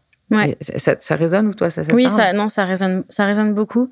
Et ça me permet de rebondir sur, euh, sur un truc que j'ai senti aussi à, à travers ma carrière. C'est que je pense que j'ai eu aussi tendance à peut-être mettre de côté euh, typiquement mes, mes relations un peu personnelles pendant l'hiver parce que j'étais ultra occupée et tout. Mhm. Et que d'une certaine manière, j'avais, j'avais la valorisation à travers le ski. Donc, donc là, pour euh, rebondir sur ce que tu dis, à travers ce que je faisais. Et, euh, et je me suis pris des sacrées claques euh, perso euh, avec ça parce que, mes, disons, mes, mes amis non skieurs, non skieuses étaient là. Mais en fait, nous, on t'aime pour ce que tu es et pas pour ce que tu fais. Et, et on sent que bah, en hiver, tu disparais un peu, même si tu es là Hmm. comme ça. Tu, Ouais. Et il y, avait ce truc de. Je pense on m'a beaucoup. et c'est des gens qui, qui, qui, qui disent ça par amour, hein, mais, mais qui disent mais en fait, tu te, tu te réduis pas à ton sport, en fait. Et, et on sent que l'hiver, tu es dans une espèce de. dans un monde un peu à part. Et oublie pas qui tu es aussi pendant tes saisons de ski, en gros. Mais ça me fait ils s'en penser à ça. ouais, ils s'en sentaient exclus, tes amis, de ça? Au-delà de toi te dire, euh, oublie pas qui tu es, mais est-ce que du coup, ils s'étaient battés dans ta bulle qui est pas notre monde à nous? Non, c'est pas qu'ils se sentaient exclus parce que je pense qu'ils se, ils se- disons matériellement, ils comprenaient tout à fait que c'était pas forcément possible pour Mhm. moi de, mais mais, mais c'était ult- ultra juste euh, comme comme, comme analyse et, et je pense que, hum, enfin c'est trop beau d'avoir des potes qui, qui arrivent Ouais. à avoir euh, ce recul sur toi et qui arrivent à te le communiquer Tout à fait. euh, avec beaucoup d'empathie et tout et c'est, enfin je pensais à ces, ces anecdotes là quand tu quand tu m'as dit. euh, Ouais, mais c'est c'est parfait, c'est parfait. Et ça me fait ça me fait la transition toute trouvée avec avec ton besoin de d'appartenir à un groupe justement et d'être euh, accept- enfin en tout cas d'avoir la validation de tes pairs ou de tes proches pour euh, pour te sentir accepté, pour te sentir bien. Mhm. Euh, avec le petit parallèle sur euh, le fait qu'aujourd'hui, voilà, on en parlait en introduction, tu vis en coloc. Mhm. Cette notion de tribu, de vivre en groupe, c'est important dans ton équilibre? Ouais, ultra important. C'est, euh, je pense, euh, une des choses que je valorise le plus euh, dans ma vie, c'est ben, euh, bah, le collectif. Mhm. Et du coup, euh, alors effectivement, j'habite dans une grande coloc euh, par choix, où on est sept et c'est super, on a une famille. Enfin, j'aime bien euh, créer des familles choisies. Mhm. Ma coloc, c'en est une. mes, mes amis proches, c'en est une autre. Euh, le Freeride World Tour, ça l'a aussi beaucoup été. Je- il n'y a pas que. On dirait qu'on. on- on- J'ai l'impression qu'on a dit pas mal de mal du frère. non, non, non, Arthur, mais alors non, non. Ça, ça, ça, a- ça a beaucoup représenté ça. Et euh, ouais, j'aime- beaucoup faire partie, enfin, sentir de que je fais partie d'un truc qui est plus grand. Mhm. et qui, euh, qui se résume pas qu'à moi. Je crois que ça, c'est très valorisant, particulièrement quand, euh, quand euh, on fait des trucs qui sont quand même plutôt individuels. Enfin, voilà, moi, je fais des études de droit et puis euh, du ski freeride, c'est quand même des trucs où c'est un peu euh, toi contre le reste du monde, disons. Mhm. Et euh, de, de, de, en fait, c'est hyper valorisant aussi de s'entourer de gens que tu admires. Je crois que moi, il y a beaucoup ça aussi. Dans... En fait, euh, j'admire mes potes, j'admire mes colocs. Il y a un truc de. Et c'est pas de l'admiration malsaine, hein, mais c'est- trop enrichissant de d'avoir des gens qui font des trucs cool autour de soi, quoi. Et, qui, et, et surtout quand tu peux faire des trucs à plusieurs. Enfin, c'est un peu dit de manière bateau, mais je sais pas, ouais, j'aime trop euh, les groupes. Ouais, mais je, je, Ouais. je, je- je vois, très bien. Que tu te nourris déjà, en fait, Ouais. de la relation. Mais ouais, non, mais je pense qu'on n'est on pas un. Enfin, l'homme n'est pas un animal solitaire. On n'est pas fait pour évoluer tout seul. Et je pense que ça, ça crée un, un bien meilleur équilibre, de, justement, de prendre un peu chez chacun ses défauts, ses qualités, et puis d'avancer collectivement. Et puis, c'est bien vachement plus sympa de, de partager, en plus, des moments de vie, des, des repas, un tas de choses comme ça. Donc, Ouais. euh, des, des discussions, des avis. Justement, là, j'ai parlé de cuisine. Euh, il me semble que j'ai une espèce de fil conducteur là sur le podcast. J'en suis à trois interviewés, trois personnes dont j'ai l'impression que la bouffe c'est genre, mais c'est la vie. Je pense qu'effectivement, c'est le dénominateur commun des sportifs. c'est que alors non seulement on a besoin de manger beaucoup, mais en plus, euh, ben, je pense qu'on y trouve un certain plaisir. Quoi. Enfin, moi, euh, Pardon, en fait, je t'ai même pas laissé poser ta question. Non, mais si, si, vas-y, déroule. Non, il n'y a pas de question. C'était, c'était... la question, c'est est-ce que tu manges beaucoup? Oui. c'était est-ce que tu es d'accord, mais c'était implicite de dire euh, Non, moi, je, bah, bah, je sais pas si c'était la question, mais j'adore cuisiner. Enfin, vraiment, mmh. j'ai un réel plaisir à ça. J'adore cuisiner pour des gens. Mmh. Euh, je le fais souvent parce que j'habite avec six personnes. Euh... Qui cuisinent pas. qui font très bien la vaisselle. euh... Non, j'adore, euh, j'adore manger. Et j'aime beaucoup aller au restaurant. Euh, enfin, ouais, je sais pas, c'est un truc euh, trop important pour moi, quoi. Justement, c'est c'est quoi ton, ton rythme? Parce que bah, tu viens coloc, tu as peut-être aussi besoin des fois d'être dans ta bulle, de voir tes amis qui sont pas les mêmes que tes colocs. Mm-hmm. C'est c'est quoi ton rythme? Parce qu'apparemment, c'est pas non plus ceux avec qui tu fais tes études. Non, j'ai pas d'amis en fac de droit. D'accord. Tous euh, et, mais c'est pas très grave, hein. ça, arrive à des gens très bien. Euh, tu me fais perdre le fil. non, mais je vais y arriver. Donc oui, il y, a plein de choses qui se mélangent parce que jusqu'à il y a pas si longtemps que ça, tu avais, avais, avais la compétition. Donc euh, qu'est-ce que ça veut dire d'arrêter le freeride World Tour? Est-ce que ça veut dire arrêter de faire du freeride ou pas? Est-ce que ça veut dire que tu Comment, comment tes, tes, semaines de cette année et de l'année à venir se, se dérouler et vont se dérouler en fait au milieu de tous ces gens, de ces différentes tribus justement? C'est une bonne question et j'ai pas de réponse toute faite parce que je pense que c'est un peu en construction tout ça. Euh, il, faut, il faut dire aussi, au moment où on parle, je suis vraiment un peu à un moment euh, charnière comme ça parce que euh, donc je finis mes études pour toujours en janvier. Donc j'ai fini, je, suis juriste en janvier et par ailleurs je décide d'arrêter les compètes. Donc c'est vraiment à partir de janvier, c'est un peu le moment où c'est le grand vide quoi. donc donc je sais pas te répondre, mais en tout cas pour l'hiver, ben je vais avoir un hiver euh, assez standard euh, selon mes normes à moi, c'est-à-dire que je vais, ben, euh, je vais un peu voyager, je vais filmer pour des projets. Alors oui, je vais pas être sur les compètes, mais en fait, j'ai plein d'autres trucs qui, qui, qui, bouillonnent, quoi. Cool. Et, et puis, et puis bah, ouais, je, vais, je vais skier, quoi. Enfin, pour le dire un peu simplement, je, vais, de janvier, je, vais skier. Ça, c'est cool. Ouais. Parce, que, mais, parce que la question aussi derrière, c'est pourquoi le droit? Qu'est-ce que tu vas faire de ce diplôme de juriste? Alors, qu'est-ce que tu veux faire quand tu seras grande en fait? En plusieurs étapes. Euh, alors, en fait, j'ai commencé des études en relations internationales à la base, euh, qui sont, euh, en tout cas en Suisse, un peu connues pour être les études que les gens font quand ils savent pas ce qu'ils veulent faire. donc, au sein de ces études, il y avait des cours de droit, et là, euh, méga kiff. Du coup, j'ai fini mon bachelor en relations internationales, j'ai recommencé un bachelor en droit. Et là, j'en suis à mon master. Euh, et pourquoi euh, Je sais pas. Je crois que ça m'a beaucoup rassuré le droit parce que c'était très simple et logique. Enfin, il y a une règle, il y a une situation, tu appliques la règle à la situation. Il n'y a pas vraiment beaucoup de place à la créativité. Et par ailleurs, je suis pas quelqu'un de très créatif, ce que lu. mais vraiment pas. Et du coup, euh, je sais pas, j'ai l'impression que ça m'a un peu ancré au fait aussi. Mhm. Déjà, ça m'a appris à réfléchir. Ça m'a appris à poser des idées, à structurer des idées. Euh, et il y a un truc un peu, euh, ouais, ça m'a mis un peu les, les, pieds à terre, quoi. Et, et par rapport à ce que je vais en faire, je pense sincèrement pas grand-chose.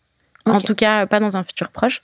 Après, j'imagine que c'est quand même un, un, chouette bagage à avoir euh, une jolie ligne dans son CV de pouvoir euh, dire qu'on a un master de droit. Hein, mais, mais en tout cas, à court terme, là, moi, je suis plutôt dans des trucs euh, ski montagne, euh, voir où, où, je peux aller avec ça plutôt. Ouais, ok. Donc il n'y avait pas du tout. je me suis dit, ça se trouve, elle veut, être quand même un tout petit peu juriste ou je ne sais quel métier. Non, peut-être, peut-être un jour. Et, mm. et, et, aussi par rapport à tous les tous mes engagements que j'ai, c'est vrai que si un jour je, je, fais plus de ski pour X ou Y raison, ou bah, c'est clair que je pense que clairement j'aimerais taffer dans, dans, dans la défense de, de, personnes vulnérables, à prendre au sens large. Je, ne sais pas qui ce sera, mais. T'as pris une spécialité? Non, j'ai un master en droit général. Ok. Et euh, tu, tu l'as abordé là du bout des lèvres juste avant. Euh, justement là, donc euh, janvier diplôme, hop, ça mhm. c'est fait. Mhm. Je te souhaite de l'avoir. tu vas l'avoir. Et après, donc, du ski, des projets de film, c'est quoi 2024 euh, sur ce côté-là, justement? Sur ce que tu peux partager, bien sûr. Euh, je crois pas que j'ai le droit de partager grand-chose encore. Non, mais euh, non, il y a un truc hyper excitant qui se passe cette année, c'est que je, il y a mon, pro modèle de ski qui va sortir en fin janvier. Cool. Et ça, c'est c'est un peu un rêve de gosse, quoi, d'avoir son propre ski. Ça, c'est un truc assez euh, excitant. Donc, cette année, je vais skier avec euh, mon ski que j'ai designé avec euh, mon amie artiste Flora. Et, et sinon, ouais, projet filmé avec, filmé avec Faction, filmé avec Peak. Et puis, enfin, oui, je peux en parler. En fait, on a un, une idée de, de, projet vidéo avec justement Maude, la personne dont je parlais au tout début de ce podcast. Et ça aussi, en vrai, ce serait aussi un peu la réalisation d'un rêve d'enfant de dire, bah, en fait, on a on a vécu tout ça un peu côte à côte, euh, simultanément. Et puis maintenant, je trouve beau un peu de, de venir cristalliser un peu l'instant euh, dans lequel on est maintenant à 2023 euh, par rapport à nos styles de ski différents, nos, styles de vie. tout. ça pique derrière vous sur ça? Bah alors elle, elle est sponsorisée par Arcteryx. Ok. Et moi, je suis sponsorisée par PIC. et du coup, on espère qu'ils vont être d'accord de faire une petite collaboration, quoi. Ce serait cool bah si, enfin, je vois pas de, pour, enfin, pour avoir vu récemment des films où il n'y avait pas que des, des films Arcteryx, mais il n'y avait pas que des athlètes Arcteryx, parce que voilà, hein, tu peux pas, les, les, les, groupes se font par affinité et pas juste par, euh, par partenaire. euh, justement, j'avais, une petite question, une petite digression. Euh, par rapport à tes partenaires, justement, est-ce que tu te sens accompagné par eux dans tes engagements? Ouais, c'est une très bonne question, hein, parce que je pense que c'est délicat. Et, par ailleurs, je pense qu'il y a toutes les marques ne seraient pas d'accord de sponsoriser des profils comme le mien. Mhm. Ça, j'en suis tout à fait euh, consciente. Et, je me rends compte euh, que depuis que j'ai commencé un peu à parler de trucs, je pense que c'était aussi, au début, c'était un peu une prise de risque parce que je savais pas exactement, euh, en fait, presque sur à quel endroit sur l'échiquier politique mes sponsors se plaçaient d'une mhm. certaine manière. Et euh, mais j'avais un bon feeling quand même. J'avais un bon feeling et puis je me suis jamais dit en disant quelque chose de politique que ça allait me coûter ma carrière. Enfin, je me, me suis jamais dit ça. Mais Inch'Allah. Euh, et du coup, oui, euh, euh, clairement, je pense autant, et peut-être pour des raisons différentes, autant Faction que Peak sont, je pense, ont des, disons, des éthiques de marque qui, je pense, sont plutôt progressistes. Et alors, pour exemplifier ça, Faction, c'est quand même une des marques qui a eu le plus tôt une grande équipe de filles et qui a mis euh, assez vite les moyens, en fait, euh, chez les skieuses aussi et pas que, que, chez les mecs. Ça, c'est un truc que j'ai ressenti depuis longtemps. Et pour préciser, même avant que ce soit cool et avant que ce soit un argument marketing, parce que ça c'est aussi il faut aussi faire attention aux, marques qui se sont réveillées pile en 2020 ou autour de ces années-là. Les vois bien. ouais, parce que j'en ai quelques-unes en tête. Euh, et, et Pic en fait pareil. Je pense Pic pareil, peut-être avec la différence de culture. Donc Pic c'est une marque suédoise et, et de manière générale euh, ils sont assez euh, bah, les pays scandinaves sont assez progressistes sur ces trucs et toujours assez en avance, une longueur d'avance sur, sur nous, je dirais. Euh, donc, euh, un peu par le hasard des choses, je pense que je me suis retrouvée avec deux marques qui, en fait, sont, sont d'accord avec moi, je pense, sur le plan euh, presque idéologique, en fait, mhm. de, de, ce que j'avance. Et en fait, aussi, qui, qui me poussent dans la bonne direction et qui m'encouragent. Et ça, c'est quand même une, une, chance qui est inouïe parce que il y a une chose de rien dire, mais il y a une chance de dire, c'est une autre chose de dire, ben bravo, euh, typiquement Fragment choisi, c'est un mhm. film qui est politique en fait, qui est ouvertement politique, et, et, et de, de, recevoir du soutien financier pour ce genre de projet, je pense que symboliquement c'est quand même très fort. Et ça, et ça prouve que, que clairement euh, on est accordé en fait, et qu'on on partage euh, des valeurs et, et puis une éthique. Ok. Euh, c'est une question qui est, sortie complètement par hasard dans une précédente interview, mais je l'ai bien aimée. C'est, euh, tu penses qu'elle sera comment, la, vieille Ellie? Ah, c'est trop une bonne question. Alors, j'espère. Je ne sais pas dire comment elle sera, parce que je, je me surprends chaque jour avec mon évolution, mm. dans un sens ou dans un autre d'ailleurs. Mais j'espère qu'il ne sera pas aigri. Ça, j'ai un peu peur de ça. j'ai un peu peur de ça. et j'espère qu'elle saura toujours un peu trouver de la stimulation dans des trucs qui sont pas forcément dangereux, qui sont pas forcément valorisés. Je crois que j'ai un, un, peu peur de ce côté-là. J'ai vécu une vie tellement intense jusqu'à maintenant. Je me dis, j'ai que 28 ans. Et, j'ai peur de porter un regard euh, négatif sur euh, peut-être tout le reste en fait, tout ce qui sera pas, tout ce qui sera pas médiatisé, euh, toutes les choses pour lesquelles je recevrai pas des médailles, je serai pas invitée sur les plateaux télé, ce genre de trucs. Et, hum, et là-dedans, j'ai envie d'être d'être gentille avec moi-même et de et de réussir à cool. à voir ce qui est beau dans tout le reste de la vie dire que voilà, ce monde-là, il s'arrête, mais le mhm. reste est cool aussi. Et t'existes aussi quand même euh, mhm. sans tout ça. Ouais, c'est chouette. Et c'est marrant parce que tu as à moitié répondu à une question que j'allais, j'avais prévu de te poser, que je t'avais partagée sur ta plus grande peur. Donc je vais pas te la reposer, la question de la plus grande peur. parce qu'on va dire qu'elle coche les deux cases. Mais euh, on va rester un tout petit peu dans un truc pas négatif, mais euh, on est quasiment au bout de, notre échange. j'aurais voulu savoir si tu avais en, en tête un vrai moment dur que ce soit perso ou pro, mais un truc où tu, ce jour-là, tu t'es dit, dur, est-ce que je vais me relever et où tu t'es relevé? Un vrai moment dur. Je, suis en train de, faire le tri dans ma tête.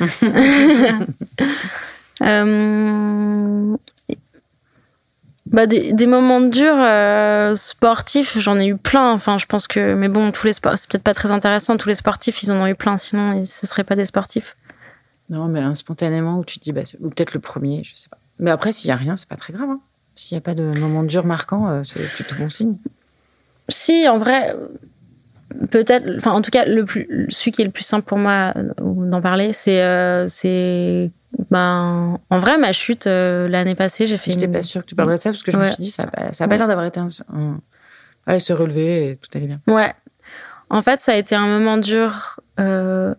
Alors, outre la chute en elle-même qui était horrible et où j'ai pensé pendant quelques secondes que j'allais mourir, mm. ça c'est déjà pas facile à vivre, mm.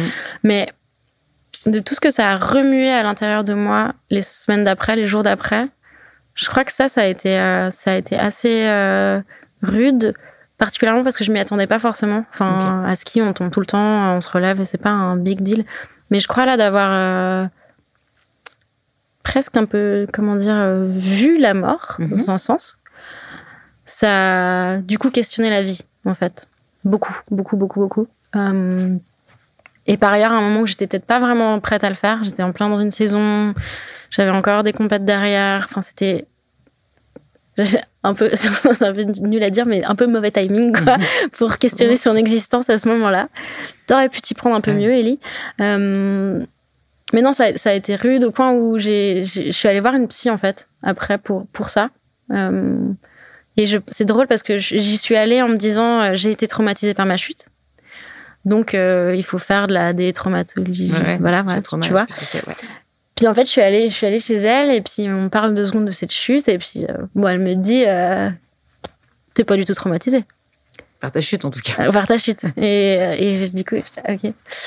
Donc bref, c'était très intéressant et par ailleurs, du coup, on a réussi à sortir d'autres trucs de, de, tout ça, mais mais oui, ça ça a beaucoup euh, mis les choses en perspective.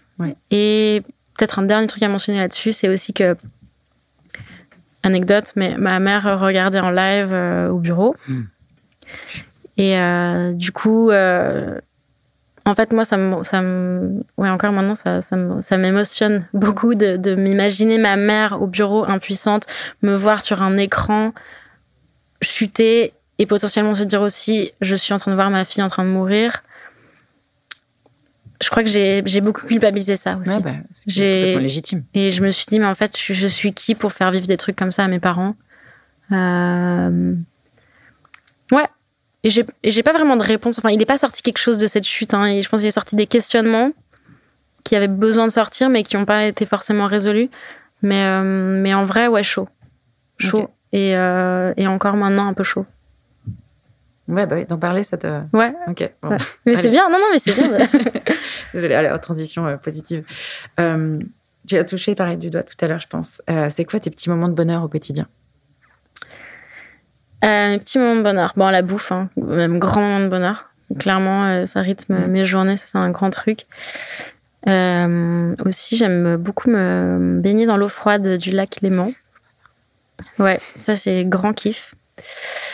Ça c'est des petits moments de bonheur. Sinon, euh, je sais pas, les petits cafés, mais les trucs un peu plaisir simple. Je suis très plaisir simple. Non, mais c'est le café, hein, le, café du matin, genre. Ouais. Non, je, crois que si on parle vraiment de quotidien, je suis très euh, plaisir simple. Euh, petit café, petite baignade dans le, baignade dans le lac gelé, je sais pas, le petit rayon de soleil avec un bon bouquin. Enfin, ce genre de trucs. Ouais des petits, des petits trucs que tu voles comme ça. Ouais. Ouais, je, les vois bien. Ils sont tellement importants à capter, messieurs, dames. Ouais. Pour vous qui nous écoutez. S'arrêter et dire Ah, tiens, c'est joli ça. Ah, tiens, je vais le prendre. Je vais garder la sensation. Tout le reste du chemin, je vais le garder. Je vais pas regarder l'automobiliste qui m'a saoulé. euh, c'est important, ces petits bonheurs-là. C'est pour ça que j'essaie de les faire verbaliser parce qu'on en a tous, en fait. Ouais. Euh, ta plus grande fierté tu t'adresses pas à la bonne personne pour cette question. Je, sais. Ma plus grande fierté euh, matérielle ou. Euh, Ta plus grande fierté, celle qui te vient. Ok, ah, en fait, non, celle qui me vient. Ma plus grande fierté, c'est euh, mes amitiés. Ok. En fait, très clair, ouais. La qualité de tes amitiés. La qualité de mes amitiés, cool. C'est très, très beau, ça. ton dernier fou rire. Mais vrai fou rire. Vrai fou rire. Bah, je crois que c'était hier soir. J'étais avec mes colocs et on parlait de nos parents, qui sont du coup euh, ben, des boomers, euh, dans, au sens définitionnel de mhm. boomer. Et on se racontait des, des, petites anecdotes sur euh, les sorties, des fois, de, nos parents. Et c'est quand même toujours très drôle, les parents. Oui. Et plus ils vieillissent, plus ils sont drôles, ou pas d'ailleurs. ou pas. Ça va dans un sens ou l'autre, mais en général, c'est. Ouais. Ok, c'est super. Euh, elle en est presque. Euh, L'ikigai, ça te parle? La raison d'être. Alors, non. si je te résume le truc, la méthode, euh, c'est vraiment grosse maille.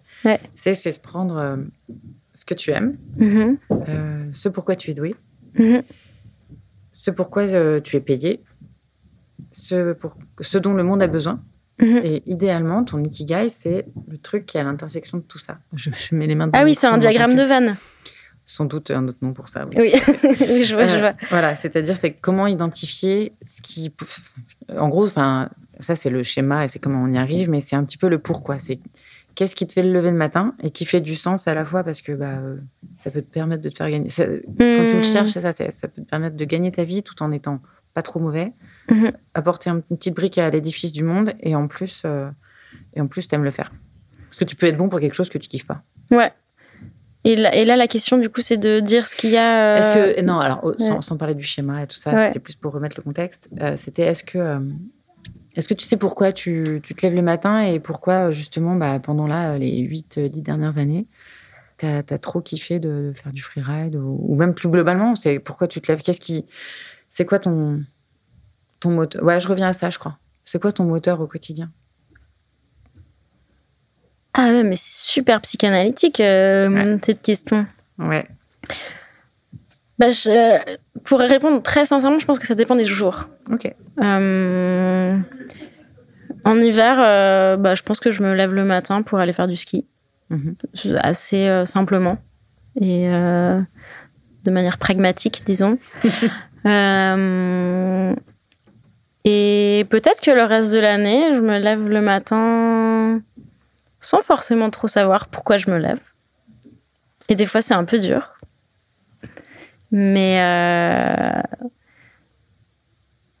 mais je trouve toujours. C'est plutôt à la fin de la journée que j'ai compris pourquoi je m'étais levée. si je peux prendre le truc dans l'autre sens.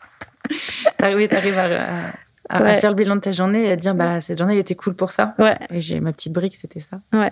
Ok. C'est une réponse sans en être une, mais je la Oui, oui. Ouais, mais c'est très bien joué. Tu aurais pu être normande. Euh, et, on finit sur, euh, sur euh, si tu avais des. Ouais, c'est la question un peu. Je, me, je, me, pose, et je, le garderai, la question de, de justement, faut pas trop en étaler sur, sur les recommandations, mais je trouve toujours intéressant de savoir ce que les gens lisent euh, Est-ce que ce que les gens écoutent comme podcast ou, mm. ou, regardent comme film ou comme documentaire Parce qu'il y a mm-hmm. du sens souvent derrière les documentaires. Je dis pas qu'il n'y en a pas derrière les films, mais, mais c'est vrai que si tu pouvais me citer un livre et ou un podcast et ou un documentaire que tu intéressant. Je prends ma petite liste parce que je. Tu l'avais écrit. Ouais, je, documente surtout toutes ces choses dans ma vie. Ne pas perdre le portable. pour le livre, ouais. c'est un livre que, qu'on m'a offert récemment et que je suis en train de lire et qui, je pense, euh, va être très euh, bénéfique à ma compréhension de tout ce dont on vient de parler, mm. qui s'appelle L'esprit de l'alpinisme, une sociologie de l'excellence de Delphine Moraldo. Et je crois que c'est basé sur euh, sa thèse de doctorat. Euh, et bon, j'en suis qu'au début, hein, mais en gros, je pense qu'elle explique un petit peu euh, comment se sont construites euh, les valeurs euh, de l'alpinisme et surtout qui les a construits. Mhm. Et un spoiler, en l'occurrence, c'est genre des mecs riches en Angleterre au 19e siècle.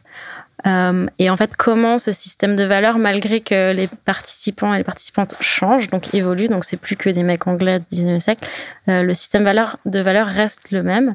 Et qu'en fait, c'est c'est les participants qui s'adaptent et pas le système de valeurs qui change. Et ça, je trouve trop intéressant, euh, surtout que c'est des questions que je me pose beaucoup parce que, pareil, en freeride, euh, moi, quand je dis ah, c'est un monde paternaliste, on me rétorque souvent ouais, mais il y a de plus en plus de meufs. Il y a de plus en plus de meufs, on voit de plus en plus de meufs, vous êtes là, vous prenez de la place et tout. Et puis c'est vrai que c'est une réalité, je suis d'accord, on est de plus en plus. Très mal dit. Et, et à chaque fois, ça me frustre un peu parce que je suis là, ouais, mais pourtant, il n'y a rien qui change en réalité. Et euh, j'ai commencé à lire ce livre et j'étais là, euh, ah mais en fait on peut vraiment trop euh, transposer cette étude-là sur le monde de l'alpinisme à, plein d'autres mondes, je pense, qui sont élitistes. Oui, et puis ce côté, bah, ah parce que pour toi derrière excellence, c'est vraiment le côté élitiste, c'est pas le côté sportif dont on bah, parler tout à l'heure? Bah elle, elle en parle d'un point de vue socio ouais, plutôt de sociologie des élites aussi de dire par rapport aussi aux classes sociales tout ça tout ça donc aussi qui a accès et puis qui qui forme aussi un petit peu mhm. et qui décide en fait de, de, qui est un bon alpiniste et qui est un mauvais alpiniste. Trop intéressant. Ouais, carrément. Ça, c'était pour le livre. C'était pour le... C'est parfait. Ouais. Très, très bien, je valide. On garde. On garde. euh, après, c'était quoi les autres trucs que tu m'avais demandé Je sais pas, un docu ou un film ou un podcast. Après, les, autres trucs, ça n'a pas trop en lien avec euh, le ski, tout ça. Hein. Euh, alors, dans les podcasts, moi, j'écoute beaucoup, euh, mais je pense que les gens, ils connaissent déjà LSD, la série documentaire de France Culture. c'est J'aime bien parce que c'est des... C'est vraiment souvent des, c'est des plusieurs podcasts à la suite sur un même sujet, donc c'est des analyses de fond. Et, et c'est un des fois, avec les podcasts, moi, je, suis un peu euh, frustrée parce que tu écoutes un truc 45 minutes, des personnes qui sont ultra euh, calées sur un sujet, et puis en fait, tu as envie de les entendre parler pendant des heures, et puis tu as, envie d'avoir un contexte souvent un peu plus global. Et c'est pour ça que j'aime trop euh, ce podcast-là, parce que, je sais pas, sur un sujet, en général, il y a 5 heures d'écoute, quoi. Ok. Donc, mais euh, bon, il faut être un peu motivé.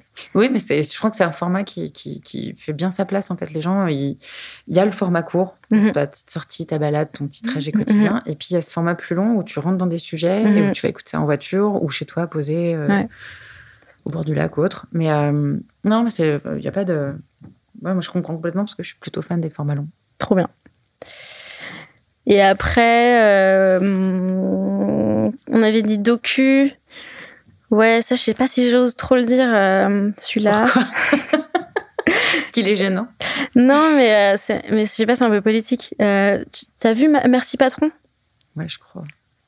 Bon, en plus, ça a été réalisé par François Ruffin, qui, à l'époque, on parlait moins de lui, mais, mais c'est bon. Moi, j'ai beaucoup aimé ce documentaire. Je trouvais qu'il soulignait des trucs intéressants en termes de classe sociale et tout. Mais mhm. voilà, après on pense. C'est toi, mais c'est pas. je, bah non, alors ça, je valide pas. et aussi un autre, et un autre truc aussi qui est, qui est un super documentaire, ça s'appelle euh, Meeting the Man. C'est un documentaire sur James Baldwin, qui est euh, un écrivain euh, nord-américain super. Voilà. je recommande aussi chaudement. Je, te redemanderai, je prends, je prends vaguement des notes. non, mais je pourrais t'envoyer tout ça. Ouais, je te, redemanderai, je te redemanderai tout ça. Ouais, ouais. Euh, et ben, on est, on est au bout. Waouh 1h30, c'est beau. on est loin des 5 heures. mais je pense que j'aurais pu continuer. J'aurais pu... Il y a des questions que je voulais tirer dessus, mais je me suis dit, on va les perdre, les auditeurs, on va les perdre. Mais, euh, mais trop cool, vraiment. Euh, je pense qu'il y a, il y a plein, de, plein de petites connexions qui, qui étaient super intéressantes. Et euh, je pense que je pourrais encore continuer, mais voilà, à un moment donné, il faut stopper. Donc, non, mais merci pour, une fois de plus pour ton temps. C'était ultra intéressant et, et ça, ça, me donne presque envie de regarder les compétitions, frère. moi, j'ai réussi mon travail alors. ouais, super. Et bonne promo. Bravo, bien joué. Non, non, moi, je suis plutôt du milieu de la montagne. Euh, mes côtés, on va dire, ouais, trail, run, etc. Et, euh, et, du coup, bah, tu peux pas suivre à fond toutes les, toutes les disciplines. Mais euh, du coup, ouais, non, c'est quand même super intéressant de voir comment ça bouge un petit peu de la manière similaire dans les différents milieux. En fait, l'inclusivité, etc., c'est à la fois euh, voulu, pas simple, euh, complexe, ceci est une redite. Mm. Mais voilà, il y a plein de choses super intéressantes, donc je pense que je vais réécouter le podcast. poser une fois qu'on l'aura monté pour me, renourrir de ce que tu auras dit. Voilà. Très bien. Donc, je, bah, je te dis bah, bonne chance pour les examens. Merci beaucoup.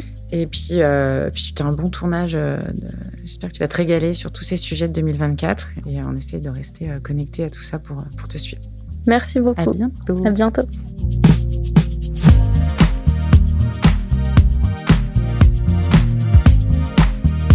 Merci d'avoir écouté cet épisode jusqu'au bout.